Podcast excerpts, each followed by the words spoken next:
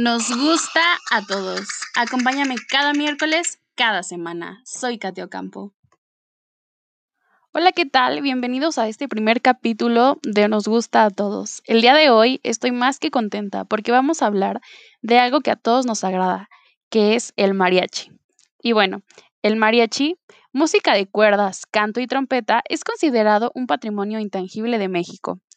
Y si bien todos conocemos del mariachi, este es un género musical resultado de un fascinante proceso de mestizaje cultural, que solo se pudo haber dado en nuestro país, claro. Es resultado de la mezcla de tres principales influencias musicales, la de los pueblos mexicanos, la europea y la africana. El son particular que dio origen al mariachi nació en Cocula, Jalisco. Los habitantes de este pequeño pueblo crearon la base rítmica con una expresión de adoración a la Virgen de Pila. Y yo creo que todos nos hemos preguntado en qué momento fue que se dio la vestimenta del mariachi. Y bueno, esto sucedió a principios del siglo XX. El mariachi de Cirilo Marmolejo introdujo el traje de charro como un uniforme para los grupos de mariachi. La idea fue tan exitosa que en poco tiempo fue limitada para la mayor parte de los conjuntos y se convirtió en una norma.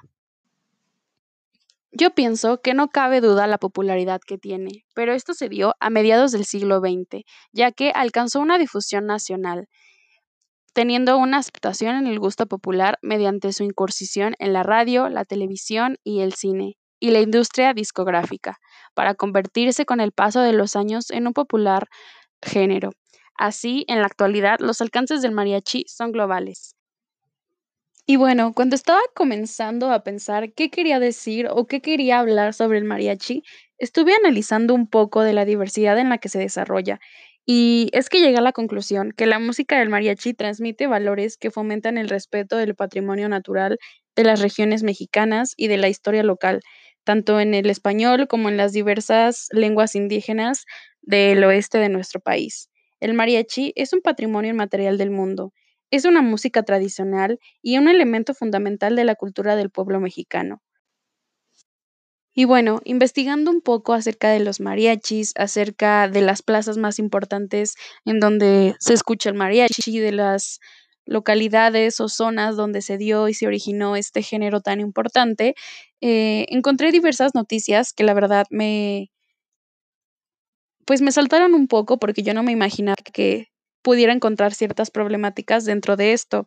Y es que sí, porque aunque muchas personas no sabemos o no saben de esto, pues se presentan diferentes problemáticas, ya que está en riesgo de perder sus raíces y bueno, al mismo tiempo se vive un estancamiento debido a las presiones comerciales de la industria discográfica.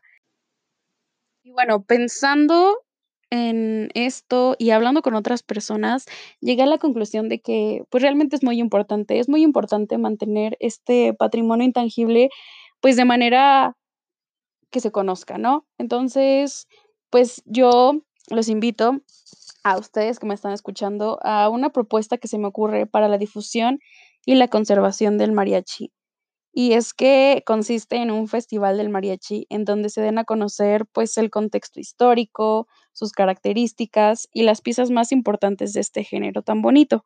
Digo, se puede realizar en el estado de Jalisco ya que ahí es originario y yo estoy segura que llamaría mucho la atención de muchos turistas, ya que se ofrecería música en vivo, trajes de mariachi y diferentes artistas de este género o bien personas que se dedican a esto.